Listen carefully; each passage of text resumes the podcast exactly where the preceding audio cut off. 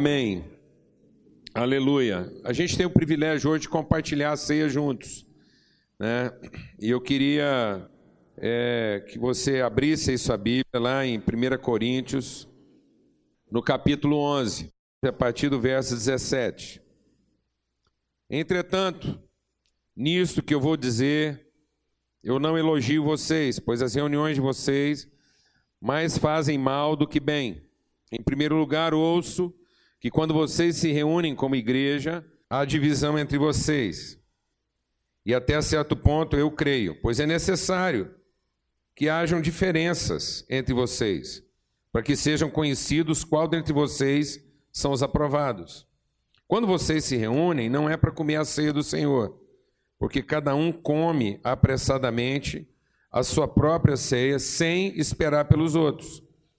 Assim, quando um Enquanto um fica com fome, o outro se embriaga. Será que vocês não têm casa para comer e beber? Ou desprezam a igreja de Deus e humilham os que nada têm? O que, que eu vou dizer? Vou elogiar vocês por isso? Certamente que não. Pois recebi do Senhor o que também lhes entreguei: que o Senhor Jesus, na noite em que foi traído, tomou o pão e, tendo dado graças, partiu e disse: isso é o meu corpo que é entregue em favor de vocês. Façam isso em memória de mim. Da mesma forma, depois da ceia, ele tomou o cálice e disse: Esse cálice é a nova aliança no meu sangue. Façam isso sempre que o beberem em memória de mim. Porque sempre que comerem deste pão e beberem deste cálice, vocês anunciam a morte do Senhor até que ele venha.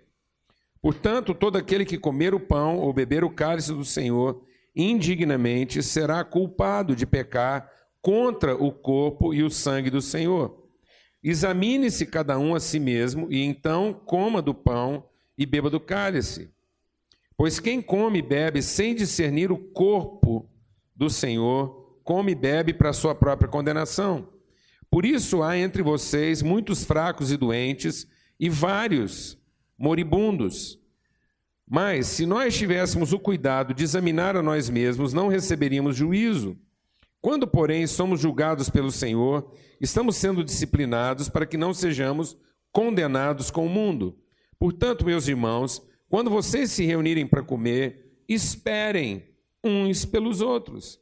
Se alguém tiver com fome, come em casa, para que quando vocês se reunirem, isso não resulte em condenação. Amém. Quando vocês se reunirem para comer, esperem uns pelos outros. E se alguém tiver com fome, que come em casa antes de reunir. Amém. Aleluia. Senhor, muito obrigado por esse tempo, obrigado pelo teu amor, obrigado pela dádiva de vivermos uma manhã tão singular, tão tão própria, Senhor, para transformação e renovação do nosso entendimento, ó Deus. No nome de Cristo Jesus. Amém. Amém. A gente tem compartilhado algumas coisas aqui e, e que tem que ser repetidas, né? Esse é o segredo de uma vida espiritual bem-sucedida. É quando você medita. Esse é o exercício que vai fortalecer nossa fé. Meditar na palavra de Deus. E quando você vai meditando, o seu entendimento vai sendo transformado. Às vezes a gente é mestre em repetir ações, né? E não em repetir pensamentos. Então, às vezes, a gente adota uma, uma, uma, uma rotina de práticas e sem pensar sobre aquilo que a gente está fazendo. É melhor a gente ter uma rotina de reflexão, meditar mais, para que aquilo que a gente vier a fazer, a gente possa fazer com mais propriedade. Então, o segredo da vida cristã não está naquilo que eu faço. O segredo da vida cristã está na razão pela qual eu faço. Quando eu tenho plena consciência de que aquilo que eu estou fazendo traduz minha convicção e não minha expectativa. A Bíblia diz que eu posso fazer qualquer coisa, mesmo as coisas mais certas. Mas se isso não provém de fé, aquilo que eu estou fazendo é pecado. Então, toda vez que eu faço alguma coisa, aquilo traduz minha dúvida, minha ansiedade, meu medo, minha carência, aquilo é pecado, por mais certo que esteja. Então, o segredo não é acertar no que eu estou fazendo, mas é acertar no motivo. Amém? E é interessante, então, a gente entender o seguinte: que é, a Bíblia diz que quando Deus nos criou, Ele nos criou uma imagem de acordo com uma semelhança. Então, o, o propósito de Deus ao fazer o homem é que o homem pudesse produzir, materializar naquilo que ele realiza, naquilo que ele, ele vivencia, suas convicções, sua fé, a sua, a sua certeza de quem ele é. Então, na verdade, o grande desafio da fé cristã é o que eu fizer traduz a convicção de quem eu sou. Porque o diabo colocou na nossa cabeça a ideia de que eu deveria fazer alguma coisa para vir a ser o que eu ainda não sou. Então isso mudou na nossa cabeça. Né? A, gente, a gente passou a ser uma, uma, uma um, um, povo de, de sentimentos e motivações muito mais materialistas do que espirituais. Porque agora eu uso a matéria, eu uso as coisas visíveis para dar para mim a consciência de uma coisa invisível que eu não tenho. E isso está totalmente invertido. Né? Então a palavra de Deus diz que eu não devo fazer nada, nem para ser e nem para ter o que eu não tenho e o que eu não sou. Isso é forte, amado. Na verdade, boa parte das coisas que nós fazemos é para ter o que nós achamos que não temos. E para ser o que nós achamos que ainda não somos. Então nossas ações estão carregadas de quê? De expectativa e não de convicção. De um desejo e não de uma certeza. Então muitas vezes eu estou fazendo as coisas pelo desejo e não pela certeza. E é o que Paulo está dizendo. Ele está dizendo, então por isso as vossas reuniões fazem mais mal do que bem. Porque quando vocês estão reunidos, vocês não estão reunidos com a isenção da certeza mas vocês estão reunidos com a culpa do desejo. Então eu me reúno, eu vou encontrar com alguém porque desejo tirar dele ou receber dele o que eu não tenho. Então muitas vezes o que está me motivando a encontrar com alguém, a estar com alguém, é o meu apetite, a minha fome, e não minha consciência. Não é o que ele representa, nem o que eu represento na relação, mas é o desejo que eu tenho de ver minha carência satisfeita. Por isso, Paulo está dizendo que as nossas reuniões fazem mais mal do que bem. Porque quando eu encontro uma pessoa diferente daquilo que eu espero que ela seja, isso representa na minha relação com ela um problema. Então eu vejo a diferença como um problema na satisfação do meu desejo. Alguém está entendendo o que eu estou dizendo aqui ou não?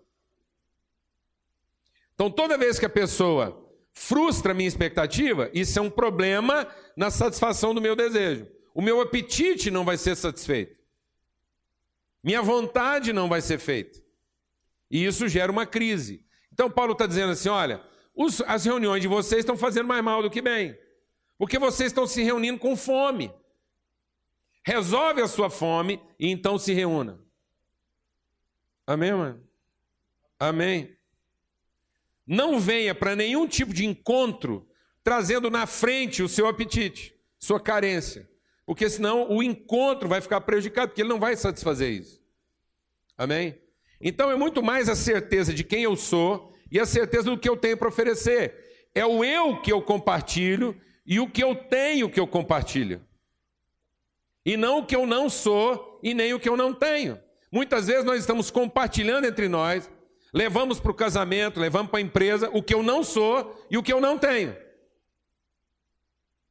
Amém, mano? Você imagina o tamanho da embrulhada que nós estamos entrando. O cara sai de casa para trabalhar, levando para o trabalho o que ele não é e o que ele não tem. Imagina uma empresa com 200, não sou, não tenho. Aí você leva para o casamento um eu não sou e eu não tenho. E casa com um outro eu não sou e eu não tenho. E vai parir um punhado de eu não souzinho e eu não tenhozinho, entendeu? Então aquilo vira um, uma gritaria, um, um clamor constante. É o que a Bíblia chama de um abismo, chamando outro abismo ao sabor dos seus desejos. Desejos que nunca se satisfazem. Amém? Então, quando o homem foi corrompido nesse entendimento, ele, ele foi corrompido na sua própria consciência de ser. É importante nós entendermos que a relação com Deus nos devolve a consciência de que nós somos. Nós somos filhos de Deus. Nós somos seres espirituais. Nós somos pessoas místicas. A vida tem que ser vivida pelo seu aspecto místico e não material. E aí isso ficou, é uma palavra quase proibitiva. Eu tenho certeza que quem já frequentou reunião aqui, principalmente evangélica, né? Se você já frequentou reunião evangélica há algum tempo, talvez seja a primeira vez que você está escutando a palavra místico, que nós temos que ser místico. Está vendo? Porque isso ficou proibitivo. Porque místico ficou uma coisa assim, espiritualista. Mas não. É porque as pessoas estão confundindo o místico com o mítico. Místico é porque nós somos seres espirituais, nós somos incontidos. Esse corpinho que nós temos aqui, uns mais espaçosos que os outros, mesmo assim não vão conseguir conter tudo, ainda mais agora que o povo está querendo um corpo cada vez mais murcho, agora que vai caber menos gente dentro dele mesmo. Há menos espaço. Né? Então, a gente está vivendo em, em acomodações, em, em compartimentos cada vez mais apertados. Porque nós estamos satisfazendo a parte da nossa vida que é menos duradoura. Então a pessoa investe o pouco de vida que ela tem para manter e alimentar o que dura menos na vida dela. Amém, amado? Nós estamos gastando a maior parte da nossa atenção, a maior parte do nosso pensamento, nós estamos gastando a maior parte da nossa criatividade em investir em manter aquela parte da nossa vida que vai durar menos com a qual nós vamos conviver a menor parte do tempo. Então nós estamos ignorantes em conhecer a nossa verdadeira identidade, que é espiritual. Por isso a palavra de Deus diz: Deus é espírito, e importa que aqueles que adoram a Deus o adorem em espírito e em verdade. Agora veja como é que isso é cruel. A gente gasta a maior parte da nossa relação com Deus para falar de coisas não espirituais. Do carro, do automóvel, do dinheiro, do emprego, da comida, da roupa. Amém, amado? Então Deus é espírito, e aí a gente vai conversar com alguém que é espírito, um outro espírito conversando com outro espírito, e 90% da nossa conversa com Deus que é espírito, e nós somos espírito, 90% da nossa conversa é para falar de coisas não espirituais. Não é para falar de compreensão, pensamento, entendimento, sentimento, percepção, discernimento, sensibilidade. A gente não chega para Deus e diz: Deus, eu estou com um problema que eu estou vendo aqui que vai demorar mais do que eu estava pensando. Será que o Senhor podia me dar mais sensibilidade, mais paciência para suportar esse problema? Não, a gente chega lá e fala: Deus, eu estou enfrentando um problema aqui e eu acho que já está passando a hora de estar tá resolvido. Será que o Senhor podia resolvê-lo mais rápido, porque senão eu não vou ter paciência? Alguém entendeu o que eu estou falando aqui ou não? Amém? Então a gente não chega para pedir para Deus assim: Deus, Está parecendo que esse problema aqui vai demorar mais do que eu estou pensando. Será que o senhor podia colaborar comigo e me ensinar a ter mais paciência, já que isso vai demorar bastante? Deus, eu estou com essa mulher aqui em casa e estou vendo que ela não vai resolver ser a mulher que eu quero rápido. Isso vai levar uns 30 anos. Dá o senhor me dar paciência? Alguém aqui está entendendo o que eu estou falando ou não, amado? Amém? Para a gente ser um ser espiritual, glória a Deus. Cara, espiritual, bem, você não está nervoso? Não, hoje não, eu tô, tô bem. Amanheci bem hoje. Glória a Deus. Porque eu amanheci místico. Glória a Deus, amado. O místico é permeável. O místico ele passa pelas paredes e as paredes passam por ele. Ele não pode ser contido. Amém? Esse é o entendimento. Isso não é mítico. Mas nós fomos transformando nossa percepção, nossa identidade mística numa coisa mítica. Isso virou um mito. Isso ficou religioso, não espiritual. Nós temos que reencontrar nossa natureza e nossa condição o quê? Espiritual, somos filhos de Deus. Temos que vivenciar nossa espiritualidade. Então temos que vivenciar mais o aspecto invisível da nossa vida. Nós estamos muito focados no que é visível, no que é aparente. E quando você pega um ser espiritual focado no que é aparente, ele fica mítico. Ele transforma seu aspecto espiritual em mito. Isso vira mito. E aí nós devotamos mais à prática, nós prestamos mais atenção no rito do que no gesto. Eu vou explicar isso melhor. Né? Um, um cara que é conhecido como o maior domador de cavalo do mundo, né? Ele fala uma coisa interessante ele fala que ele aprendeu a lidar com os animais, porque ele aprendeu que os animais tinham uma linguagem corporal. Então, como o animal não conversa, e ele não tem os elementos que nós temos para estabelecer uma comunicação, ele fica prestando atenção no gesto. Então, o cavalo, de tanto conviver com o tigre e com outro cavalo, ele sabe diferenciar qual é o gesto agressivo e qual é o gesto amigável.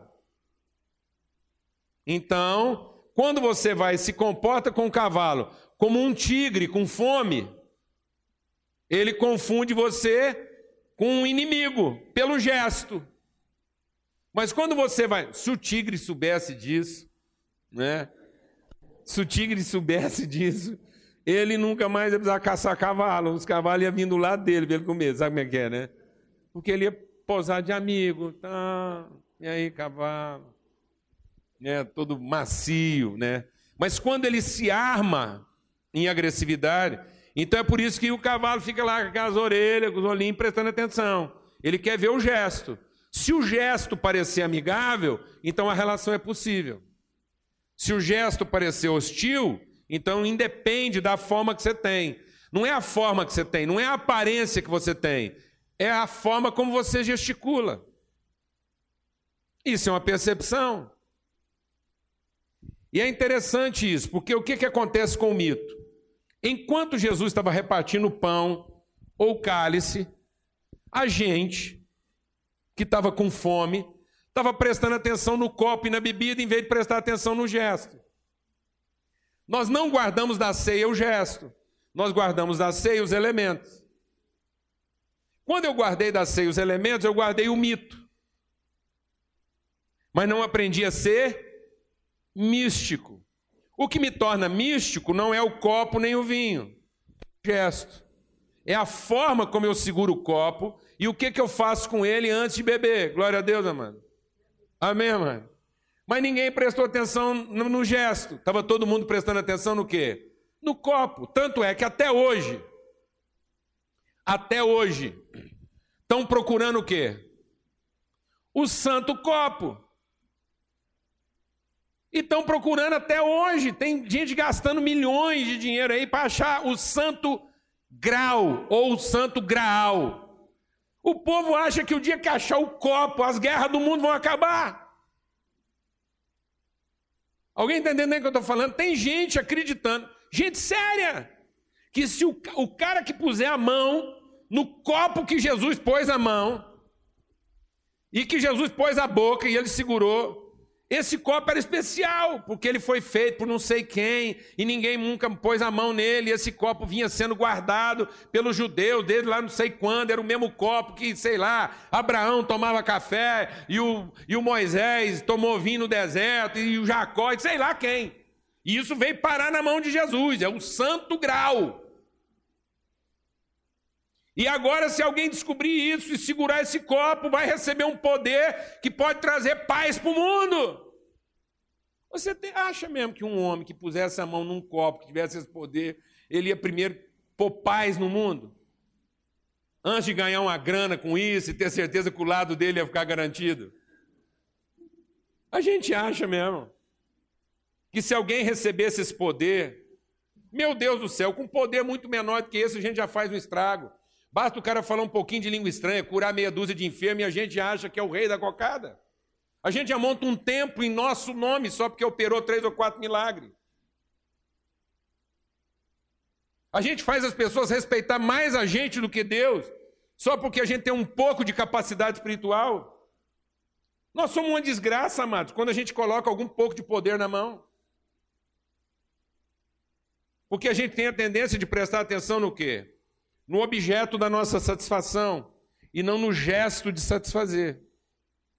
Quando Jesus repartiu a ceia, não era para a gente ficar olhando para o copo, e nem para o vinho, e nem para o pão. Era para a gente olhar o gesto. Como comer? Não é o que comer, quando comer e nem com quem comer. É como.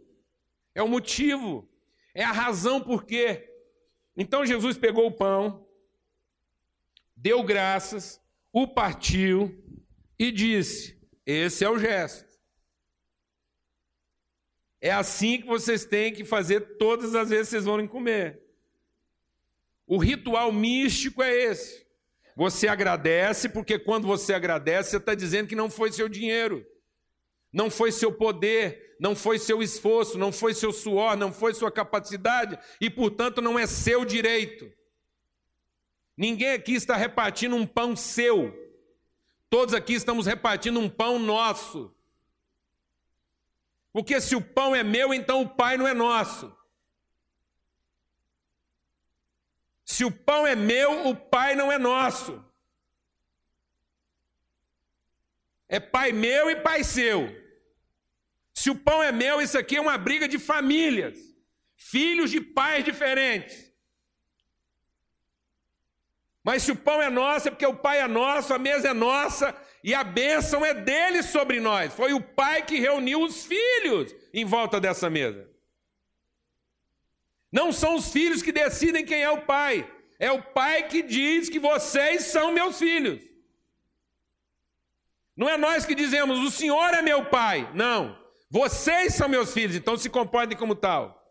Menos aí, menino. Esse que está do seu lado é seu irmão. Amém, mano? Glória a Deus. Então Jesus deu graças e partiu. Ele partiu algo que é nosso. Ele fez a gente entender que é isso. Que a mesa não é pelo ato mítico de comer o pão. A mesa é pelo gesto místico de agradecer e repartir o pão. O que vai transformar a vida do meu irmão não é o ato mítico de repartir com ele o pão sagrado, mas é o ato místico de reconhecer que o pão é santo porque é partido. O pão não é sagrado, o gesto é santo. Não há pão sagrado, amados mas há ações que são santas.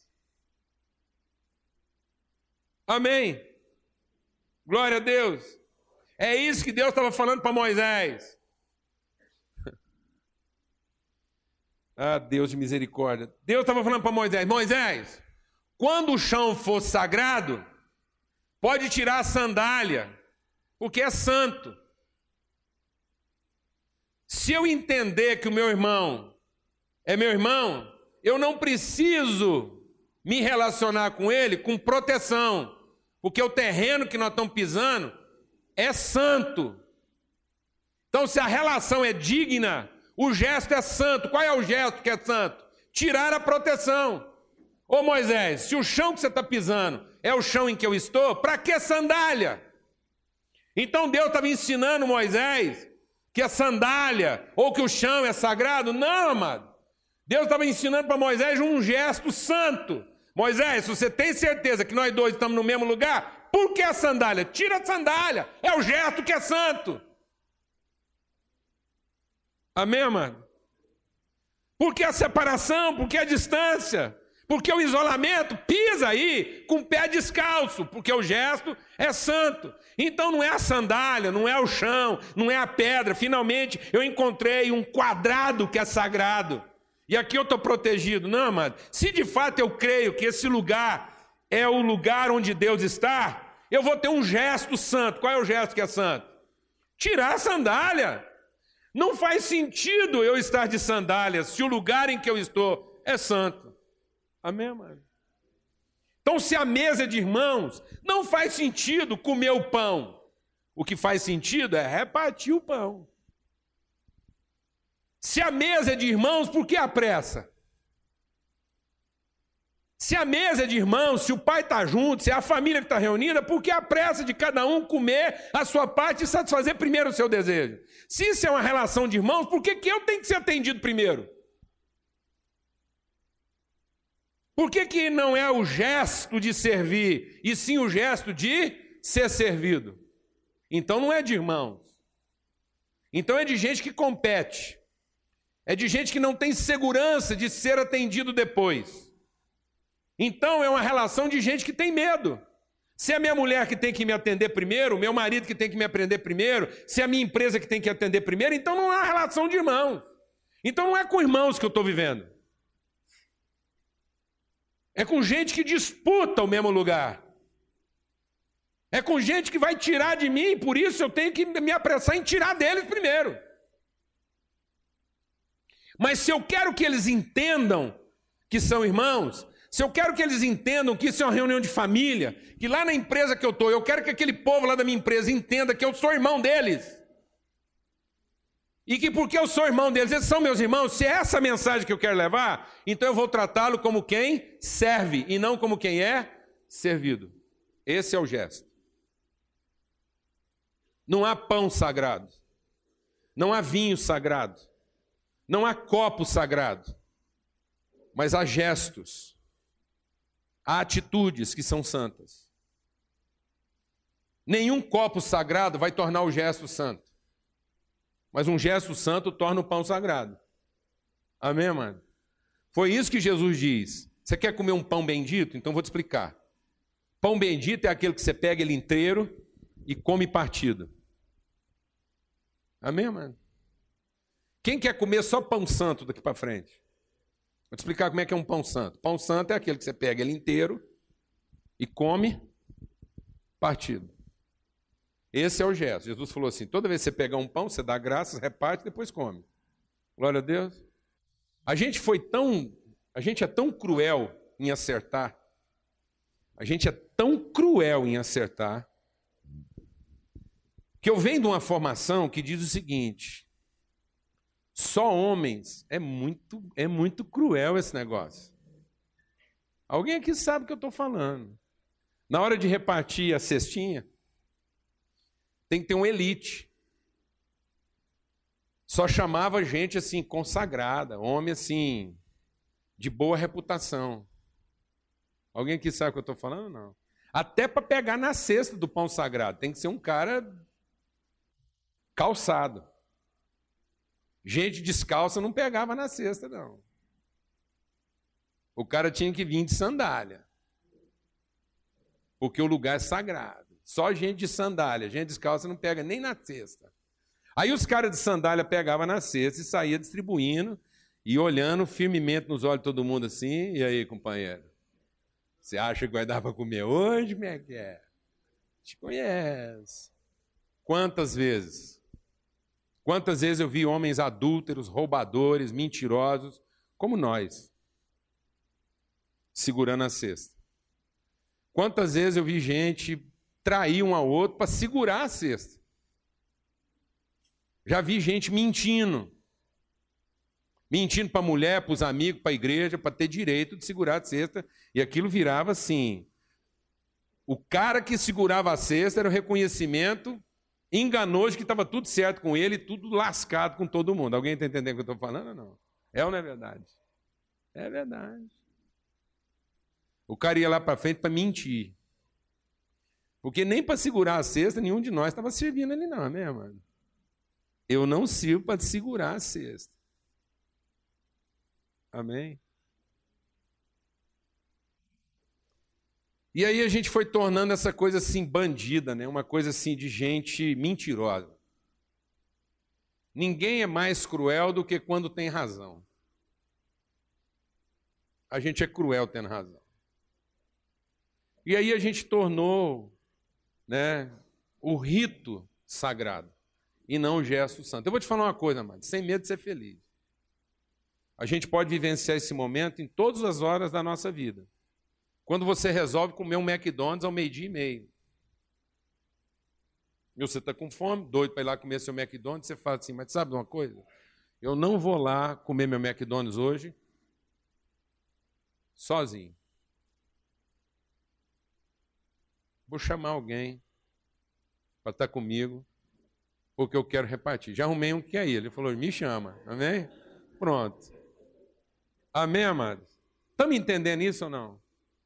Porque caso contrário, nem esse momento que nós vamos viver aqui é santo, e nem o McDonald's que você está comendo aí quantas vezes por semana é santo.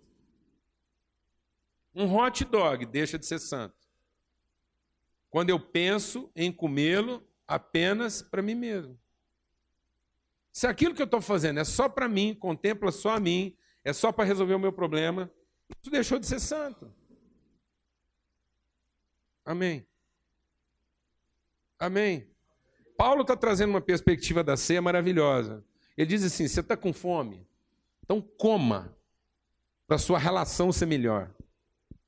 Então, até a hora que eu estou matando a minha fome, até o McDonald's que eu estou comendo o hot dog, que seja, para a hora que eu encontrar com o irmão, eu não estar tá o quê? Com pressa porque eu estou com fome. Amém? Glória a Deus. Vai comer em casa, não tem ninguém para repartir. Lembra de alguém, fala assim, eu estou comendo aqui agora porque eu vou encontrar alguém hoje à tarde e eu não quero estar tá com fome. Eu não quero que o encontro que eu vou ter hoje seja um encontro de quem está com fome. Eu não quero que o encontro que eu vou ter hoje seja um encontro de quem está carente, de quem está preocupado, quem está com a cabeça em outro lugar ou está pensando em satisfazer outra coisa.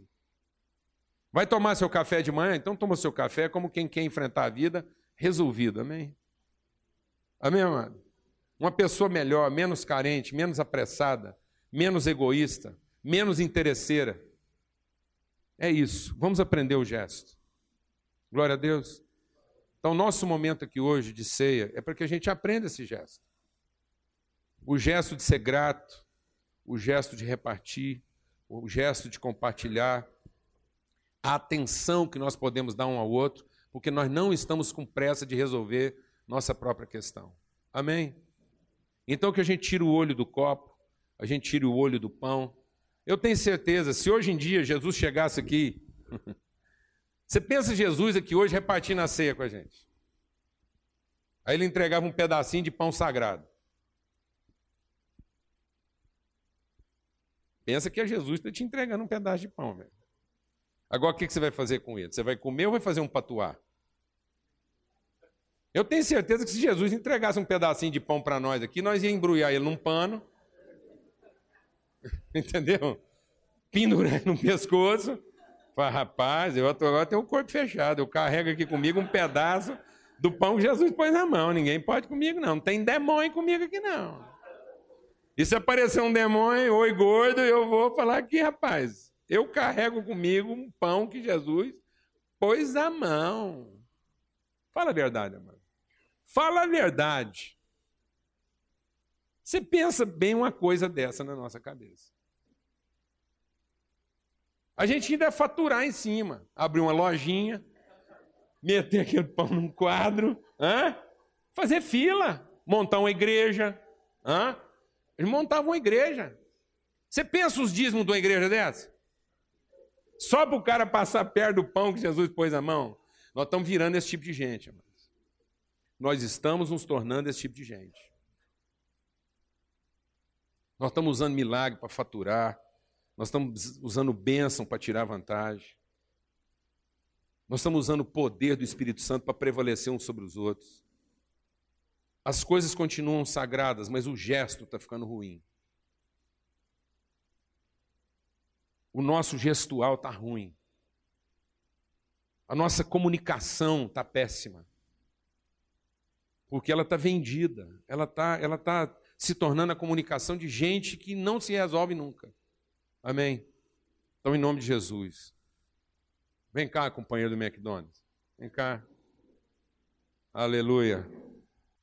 Ajuda nós a distribuir a cesta aqui. Tem mais pão aí? Vamos dar graças. Vem cá, Branquinho. Pronto. Benção. Aleluia. Graças a Deus. Vem cá, chega aqui. Mais alguém descalço aí quer? Agora ficou ruim depois do que eu falei aqui. O cara ih, rapaz, agora quem pega a cestinha lá está enrolado. Amém. Senhor, muito obrigado. Obrigado pela possibilidade de repartir, de compartilhar. Obrigado que a gente ainda pode preferir uns aos outros. Ó Deus, tem hora que isso é tão difícil, tem hora que a gente realmente não lembra. A gente só lembra da gente, só lembra do nosso desejo, da nossa insatisfação. Tem hora que a gente só consegue lembrar do que a gente não está gostando. Mas ajuda-nos, ó Deus, ajuda-nos, eu te suplico, Senhor. Espírito Santo de Deus que está em nós. Que a gente consiga ser gente mais, mais mística e menos mítica. Que a gente tenha menos mitos e mais espiritualidade. Mais motivos verdadeiros, eternos. Que aquela comida que a gente come todo dia se transforme num, num ritual de eternidade e não de pura satisfação da nossa necessidade. Em nome de Cristo Jesus. Em nome de Cristo Jesus. Em nome de Cristo Jesus. Que a gente consiga fazer, Senhor, de coisas tão, tão corriqueiras da nossa vida. Expressões de realidades eternas. Como chamar um amigo, Senhor, para comer, como, como, ó Deus, como repartir com alguém algo que a gente gosta muito. Em nome de Jesus. Em nome de Jesus. Em nome de Jesus. Amém. Então você pode pegar aí um pedaço do pão e repartir com alguém. Amém? Em nome de Jesus. Aleluia.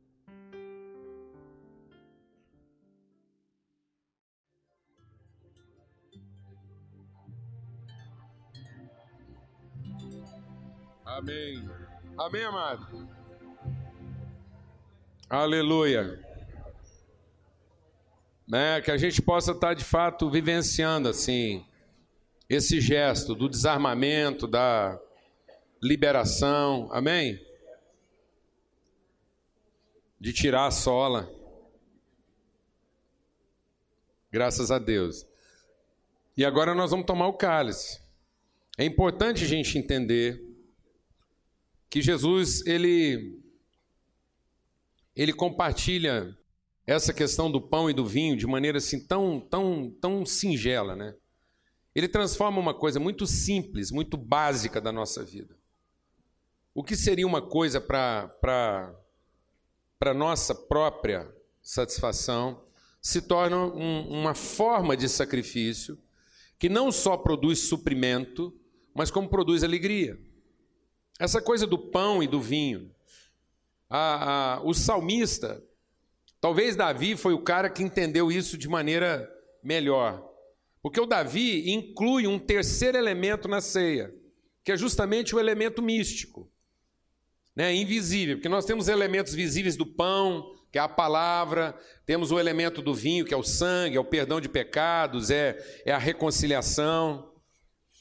Mas aí o Davi, falando sobre o momento da ceia, ele diz assim: que Deus prepara uma mesa na presença dos meus inimigos, ele diz assim: unges a minha cabeça com óleo e o meu cálice transborda.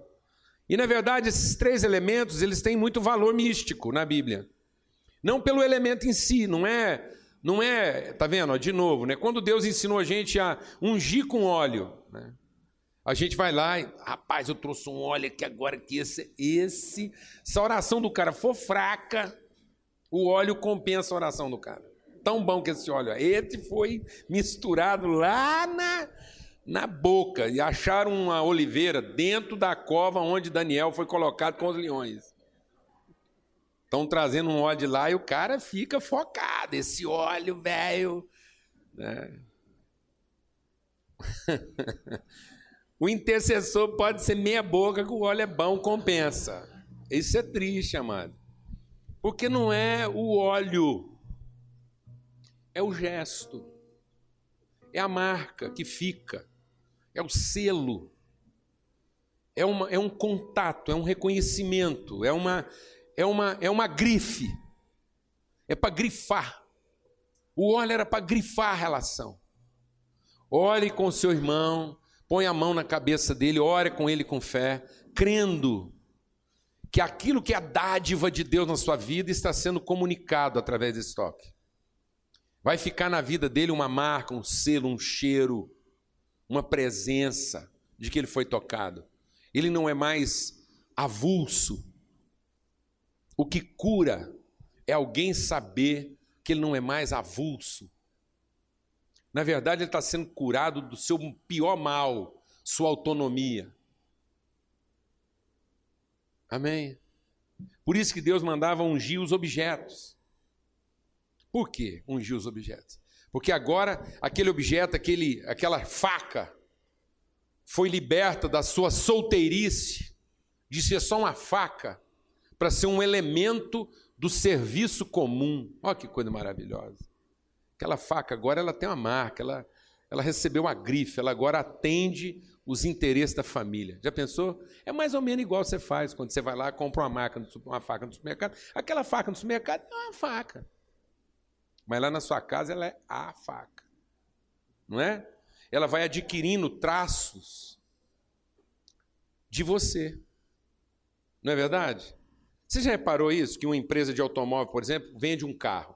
Todos eles saíram da fábrica totalmente iguais. Aí depois que você, o carro passa para a mão do dono, sem o cara fazer nada, ele vai ficando diferente do outro. Não é verdade? Vai ficando diferente. É uma sujeira, um riscado. Se ele não fizer nada, só o riscado, o jeito de gastar o pneu, já não é mais. Você para dois gol branco um do lado do outro, você sabe que eles pertencem a donos diferentes. São a marca. Amém, amado? É isso que nós precisamos entender. Então o Davi entendeu isso. Falou, gente, essa ceia traz sobre mim uma marca que me produz alegria. Deus me unge com óleo. E eu entendi que eu estou tomando isso porque eu sou parte da família. Amém? Essa alegria é um suprimento, é uma reconciliação, é um gesto de perdão e misericórdia, revestido de alegria, de que agora nós somos o quê? Parte. Parte de um povo, parte dessa casa, parte dessa gente. Amém? Então é com essa alegria que nós vamos tomar o vinho. Você recebe o vinho aí, não toma até que todos tenham sido servidos. Amém. A gente é, a gente é muito mítico, né? Eu me lembro quando a gente foi lá em Israel, aí eles te entregam umas garrafinhas para você trazer para casa. A água do Rio Jordão, né? É engraçado isso, não é? É, mas é interessante. Mas aquilo, aquilo é o seguinte, amado. Aí você enche aquela garrafinha d'água, mas a hora que você tira aquela água na garrafa, ela é só água. Ela é só, ela é a água do Rio Jordão enquanto ela está no rio. Fora do rio é só água. É água. Ela só é água do Rio Jordão lá, no Rio Jordão. Porque o rio não é só a água. É o lugar por onde ele passa, é, é a ligação que ele faz entre a sua origem e o seu final. Fora dali é só água, não é o rio. Mas a gente é místico desse jeito, né? A gente quer usar as coisas fora de contexto, não é verdade? A gente quer possuir elas. A gente quer possuir Jesus, quer possuir Deus, quer possuir a bênção. E essas coisas fora do contexto, essas coisas fora do seu lugar, elas não têm sentido nenhum, né? Não tem sentido. Amém.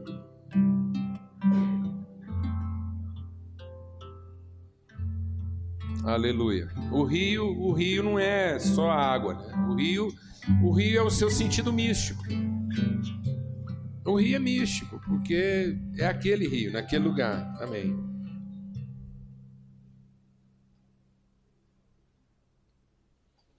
Amém. Vamos todos ficar de pé, vamos tomar juntos. Eu vou até trocar o meu aqui. Cá, Renato, troca comigo aqui que eu tô sem graça de tomar na taça. Pronto. Aleluia. Bebei dele todos, diz o Senhor. Esse cálice é o cálice da nova aliança. A alegria do Senhor é a nossa força. Amém?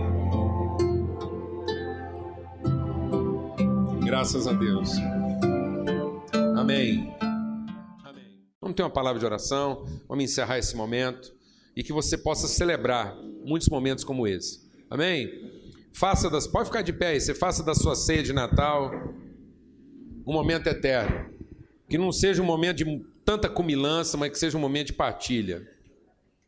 Amém? Graças a Deus. Graças a Deus. Convide pessoas para estar na sua casa. Né?